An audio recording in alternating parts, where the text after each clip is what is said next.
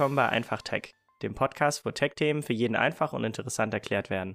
Mein Name ist Pascal, ich bin IT-Security-Freelancer aus Berlin und mit mir spricht Bruno, Informatiker aus Lausanne. Hi Bruno. Hallo Pascal. Diese Woche wollten wir eigentlich mit euch über Quantencomputer reden und hatten uns dafür extra einen Gast eingeladen. Das hat terminlich aber leider nicht ganz so gut geklappt, weswegen wir das Ganze jetzt einfach auf diesen nächsten Termin schieben und uns diese Woche über ein Thema unterhalten, was wir zwar schon häufig sozusagen mal angeschnitten haben, aber nie in einer eigenen Folge besprochen haben. Heute wollen wir ein bisschen mit euch darüber reden, wie das Internet an sich funktioniert und was es da für Techniken gibt, die das Ganze zum Laufen bringen. Bevor wir aber in die Folge reinstarten, wie zum Beispiel die letzten paar Mal, wollen wir euch kurz über zwei aktuelle Themen was erzählen, die wir beide sehr spannend finden. Ja, ich möchte diese Woche über eine Geschichte aus der IT-Security-Welt erzählen. Und zwar ist diese Woche von Signal einen Blogpost veröffentlicht worden, wo sie über die Software Celebrite sprechen. Das ist ähm, eine Software, die benutzen Geheimdienste, hauptsächlich von so Regierungen wie Russland oder China, um Kopien von Telefonen zu erstellen. Also das heißt, die brechen zum Beispiel bei einem Journalisten ein und solange das Telefon noch äh, unlocked ist, können die dann eine physische Kopie machen relativ schnell und können sich dann später diese Kopie in Ruhe angucken. Und da gibt es halt diese Firma Celebrite, die quasi diese Software herstellt und mittlerweile auch Signal Support anbieten, also für den Signal Messenger. Jetzt hat das Signal-Team, wie sie sagen, in einem sehr äh, unglaubbaren Zufall, also das sind ihre Worte, diese Software in die Hände bekommen und haben die sich genauer angeschaut. Und dabei haben die bemerkt, dass die Entwickler von Celebrite selber gar nicht so richtig viel Wert auf IT-Security legen. Die Software extrahiert nämlich zum Beispiel die Datenbank von Signal und liest die Daten ein, ohne zu überprüfen, ob die Daten sozusagen sicher sind. Das wird wahrscheinlich daran liegen, weil die natürlich nicht davon ausgehen, dass ihre Software gehackt werden würde. Jetzt hat sich das Signal-Team aber überlegt, dass sie gerne etwas dagegen machen möchten und haben, ja, wie sie sagen, kleine Programme geschrieben, die jetzt bei verschiedenen zufälligen Signal-Nutzern in die App eingebettet werden für eine bestimmte Zeit. Und für den Fall, dass diese Celebrite-Software auf einem Handy mit dieser neueren Version von Signal benutzt wird, dann wird automatisch diese Celebrite-Software gehackt.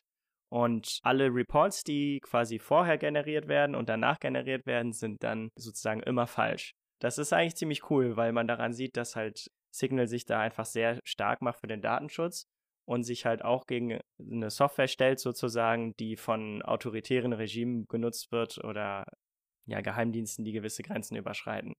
Und das Ganze ist in einem ziemlich coolen, lustigen Blogpost von Signal, falls ihr euch den anschauen möchtet. Das wird da auch nur etwas angedeutet, aber hinter der Message ist relativ klar, dass halt Signal sozusagen Maßnahmen gegen diese Hacking-Software anbietet. Ja, ich finde auch, dass das einfach zeigt, dass äh, Signal durchaus ein Messenger sein kann, den viele Leute in der Zukunft nutzen sollten und dass die einfach zeigen, dass sie sich auch Gedanken über solche Sachen machen. Ich glaube, von meiner kleinen Sache haben, glaube ich, relativ viele mitgekommen. Ähm, ich habe schon mal ja darüber geredet, dass die NASA eine Sonde auf den Mars geschickt hat und äh, diese Mars-Mission, die unter dem Namen Perseverance unterwegs ist, sind jetzt zwei weitere kleine Erfolge gelungen und ich finde es einfach ein ganz spannendes Thema und deswegen dachte ich, erzähle ich euch nochmal kurz davon. Der erste, das war glaube ich ein bisschen der größere, war, dass äh, in der Sonde selbst gab es ein kleineres Projekt, das äh, Ingenuity genannt wurde, wobei es sich um einen kleinen Helikopter gehandelt hat, der jetzt vor, glaube ich, zwei Tagen das erste Mal auf der Marsoberfläche ungefähr 10 Feet geflogen ist. Und das ist in dem Sinne so ein sehr großer Erfolg eigentlich und spannend aus mehreren Aspekten, weil das erstmal technisch sehr herausfordernd ist weil auf dem Mars eine ganz andere Atmosphäre herrscht. Das heißt, für diesen Flug wurde halt vorher ausgerechnet, dass der Helikopter in sich mit all seinen äh, also Solarpanels, Rotoren, all das Material nicht mehr als 1,8 Kilogramm wiegen darf. Und wenn man mal überlegt, okay, 1,8 Kilogramm, das ist echt nicht so viel, das ist vielleicht so eine Glaswasserflasche oder so. Und dann der Aspekt, der mich daran eigentlich noch viel mehr interessiert hat, war, dass die Software, die da benutzt wurde, komplett Open Source Software ist. Das heißt, das ist Software, wo sehr, sehr, sehr viele Menschen öffentlich dran gearbeitet haben, weil das äh, Labor, was JBL heißt das Labor, das ist so ein Unterlabor von der NASA. Die haben schon sehr lange halt eine Tradition in Open Source Software und zum Beispiel jetzt bei diesem Betriebssystem, was da benutzt wurde, haben über 12.000 Menschen mitgearbeitet. Der zweite Erfolg, der mit der Perseverance-Mission sozusagen in Verbindung war diese Woche, war, äh, geht unter dem Namen Moxie.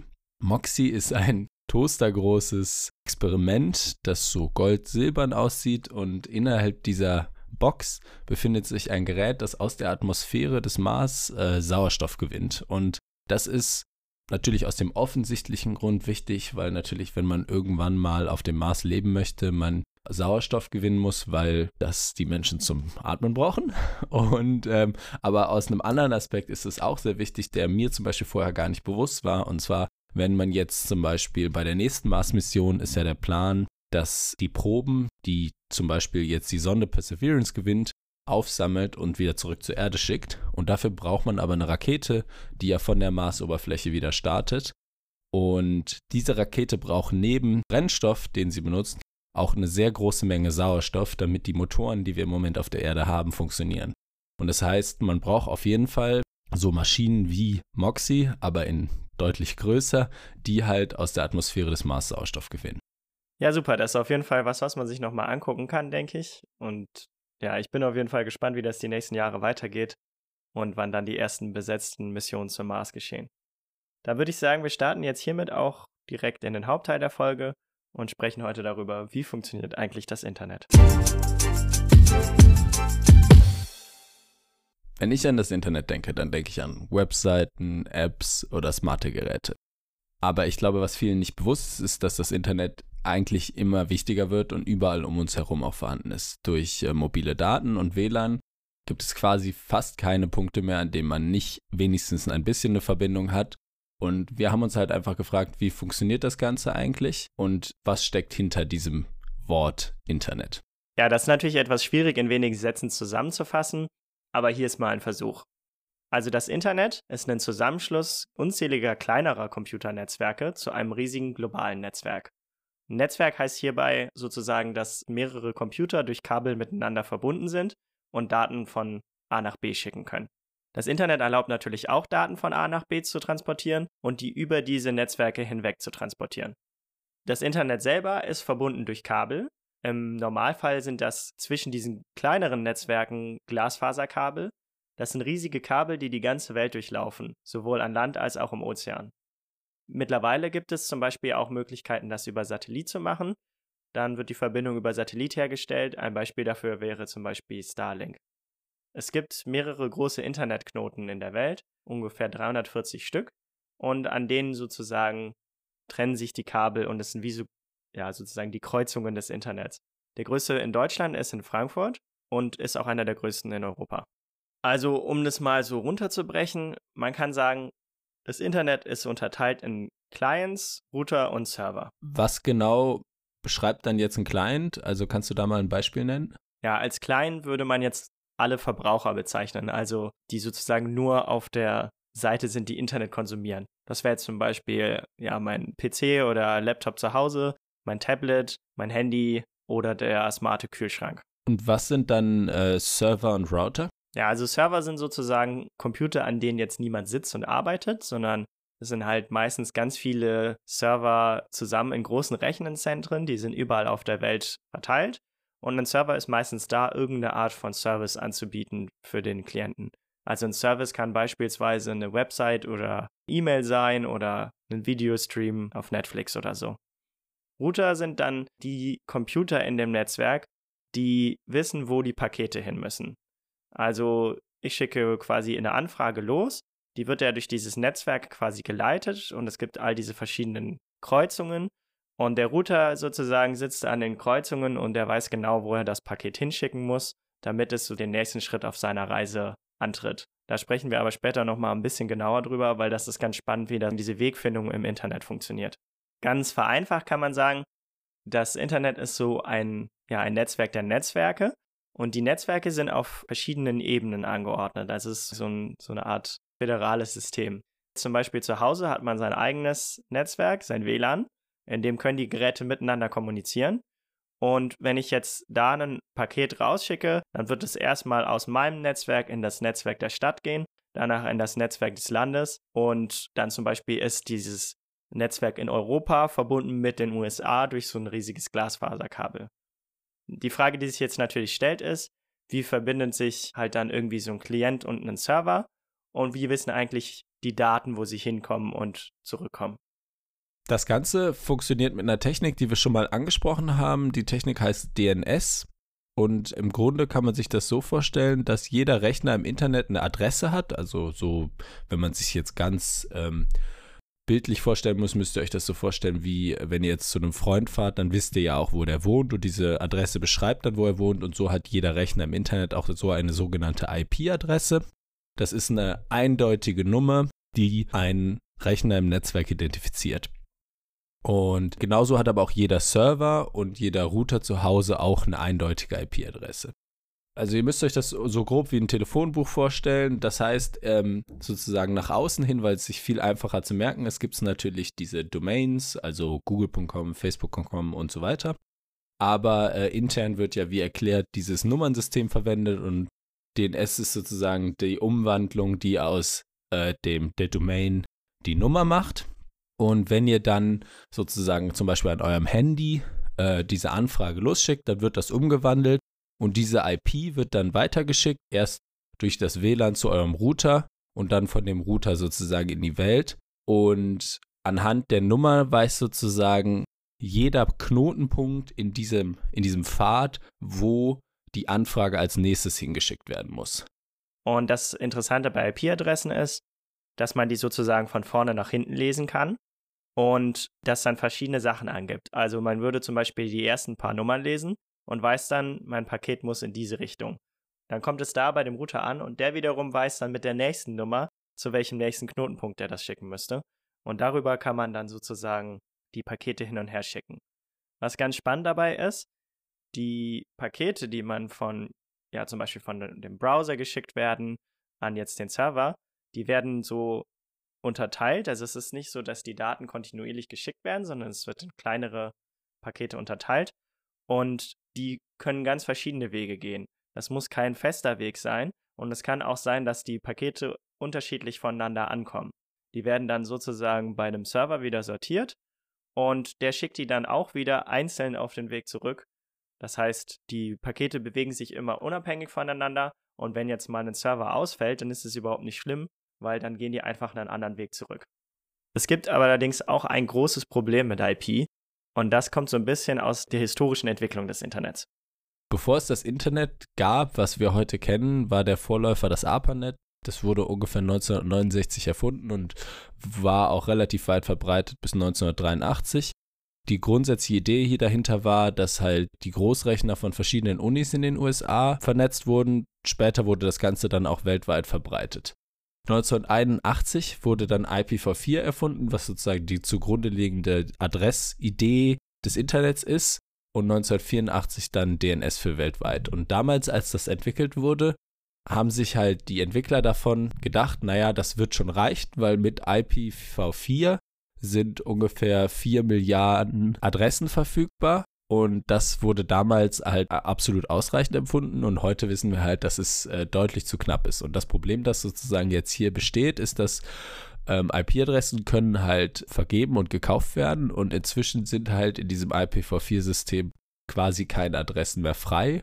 Und deswegen wurde eine neue Technologie oder sozusagen die Technologie weiterentwickelt zu IPv6. Genau, IPv6 ist allerdings noch nicht so weit verbreitet, wie man sich das wünschen würde weil nicht alle Geräte das unterstützen, weil das ein bisschen komplizierter ist zu konfigurieren. Da gibt es ganz, ganz viele verschiedene Probleme derzeit noch. Eine Lösung für dieses, diesen Mangel an IPv4-Adressen ist ein kleiner Hack und das heißt NAT. NAT funktioniert im Prinzip so, dass man kleinere Netzwerke hinter einer einzelnen IP verstecken kann.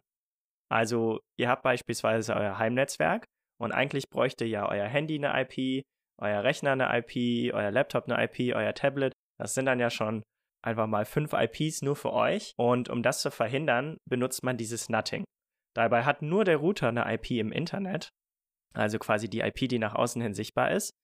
Und wenn ihr eine Anfrage von eurem Handy oder eurem Computer schickt, dann wird die erstmal an den Router geschickt und der Router schickt die dann quasi ins Internet, bekommt später die Antwort und der speichert in so einer Tabelle, welches Gerät jetzt aus dem WLAN zum Beispiel diese Anfrage geschickt hat und weiß dann auch, an wen er die zurückschicken soll. In dem WLAN selber bekommen die äh, Geräte dann auch wieder IP-Adressen. Da gibt es einen bestimmten Block für sozusagen, der für diese für die reserviert ist. Also unter anderem, das kennen wahrscheinlich relativ viele, das ist dieses 192.168 und die werden dann sozusagen nur innerhalb dieses kleinen Netzwerks benutzt. Und ja, damit ermöglicht halt NAT, dass man zum Beispiel auch in Firmen oder in kleineren Netzwerken wie dem WLAN quasi nur eine IP nach draußen braucht und reduziert damit den IP-Bedarf der Welt etwas. Es ist außerdem ein kleines Sicherheitsfeature, weil auch nur euer Router im Internet zu sehen ist. Man kann im Internet natürlich nur Geräte erreichen, die auch eine IP-Adresse haben nach außen hin. Und das heißt, meistens werden die Router halt sehr sicher konstruiert und ein Angreifer, der müsste zum Beispiel erstmal euren Router hacken, bevor er überhaupt in euer Netzwerk reinkommen kann und euren privaten Rechner sehen kann. Deswegen, wenn euch jemand sagt beispielsweise, dass er eure IP hat, das ist in dem Fall gar nicht schlimm, weil das ist genauso gedacht, dass Leute die haben können und für euch in dem Sinne nicht, nicht gefährlich. IPv6 ist jetzt sehr, sehr, sehr, sehr groß. Die Adressen wird man wahrscheinlich überhaupt nicht ausschöpfen können und löst das Problem damit allerdings etwas sinnvoller als NAT, halt mehr so im Kern. Aber es wird natürlich noch ein paar Jahre dauern, bis das weit verbreitet ist. Teilweise zum Beispiel die Handys oder so benutzen das mittlerweile schon. Und das ist so die Technologie der Zukunft auf jeden Fall. So, jetzt eine große Frage, die sicherlich viele haben, ist, ja, warum ist das Internet denn so schlecht in Deutschland, wenn weltweit diese Glasfaserkabel verlegt sind? Weil Glasfaser ist ja eigentlich super schnell und irgendwas scheint da ja nicht zu stimmen. Das Problem in Deutschland ist generell kein technisches Problem, sondern ein Infrastrukturproblem. Obwohl Politiker seit vielen Jahren sagen, dass sie da gerne was gegen machen würden und dass sie sich da anstrengen, ist es halt immer noch so, dass zwar grundsätzlich Glasfaser sehr schnell ist und auch verfügbar in Deutschland ist, aber meistens nur bis zum Verteiler und nicht direkt bis zu eurer Haustür geht. Das heißt zum Beispiel in einem Punkt in eurer Straße oder vier Häuser weiter. Und von da an ist ein Kupferkabel gelegt, das dann dafür sorgt, dass ihr zum Beispiel ins Internet könnt. Das ist auch der Grund, warum bei manchen Leuten zu Hause das Mobilfunknetz deutlich stärker ist als das, was sie aus dem Kabel kriegen, da Mobilfunkmasten immer ans Glasfasernetz angeschlossen sind. Wer sich aber mit diesem Infrastrukturproblem ein bisschen ausführlicher beschäftigen möchte, dem können wir zum Beispiel die eine Folge vom ZDF Magazin Royal von Jan Böhmermann empfehlen. Der hat sich da sehr ausführlich, etwas äh, witzig auch mit der ganzen Problematik auseinandergesetzt und erklärt da aber sehr gut, was in Deutschland wirklich das Problem ist. Jetzt ist es natürlich so, dass die Internetgeschwindigkeit nicht nur abhängt von der Infrastruktur oder äh, ja, wie, wie gut mein WLAN ist oder so, sondern natürlich auch, äh, dass man eine höhere Latenz, also Latenz heißt immer eine, eine Zeit von A nach B sozusagen, hat, wenn der Server weiter weg ist. Wenn ich eine Anfrage stelle an den Server, der in den USA ist, dann braucht es natürlich länger, bis die Pakete da und wieder zurück sind, als wenn es direkt hier in Frankfurt der Server steht. Das ist in manchen Sachen etwas problematisch, beispielsweise bei Videostreaming oder so. Und da gibt es mittlerweile eine globale Lösung für. Das sind sogenannte CDNs, Content Delivery Networks. Und das ist so ein Verbund von Servern, die Inhalte versuchen in der ganzen Welt zu verteilen. Also beispielsweise einer der größten Kunden für sowas ist halt Netflix. Die wollen halt, dass, wenn man bei denen eine Serie guckt, dass die nicht nur auf einem Datencenter irgendwo in den USA liegt, sondern die ist überall auf der ganzen Welt verteilt abzurufen. Und der CDN sorgt jetzt dafür, dass wenn ich mich hier einlogge bei Netflix und irgendeine Serie starte, automatisch der Server gewählt wird, der am nächsten bei mir ist und ich dadurch nicht äh, so eine hohe Latenz habe und die Daten schneller bei mir ankommen. Grundsätzlich kann man das halt runterbrechen, dass äh, CDNs einfach dafür sorgen, dass halt immer der nächstmögliche Server äh, distanzmäßig von einem genommen wird und nicht äh, Daten immer wieder durch die ganze Welt geschickt werden. Zusätzlich werden dann aber auch Sachen, die sich nicht verändern, zwischengespeichert, um so eine weitere Stufe an Geschwindigkeit gewinnen zu können. Firmen, die das zum Beispiel betreiben, sind CloudFront, Akamai oder Cloudflare. Jetzt die Frage, die wir uns natürlich jetzt noch stellen können, ist, wie funktionieren denn so unterschiedliche Sachen wie jetzt zum Beispiel Websites oder E-Mails? Ja, da muss man so sagen, IP regelt nur wie verbinden sich Server oder ein Client und ein Server miteinander.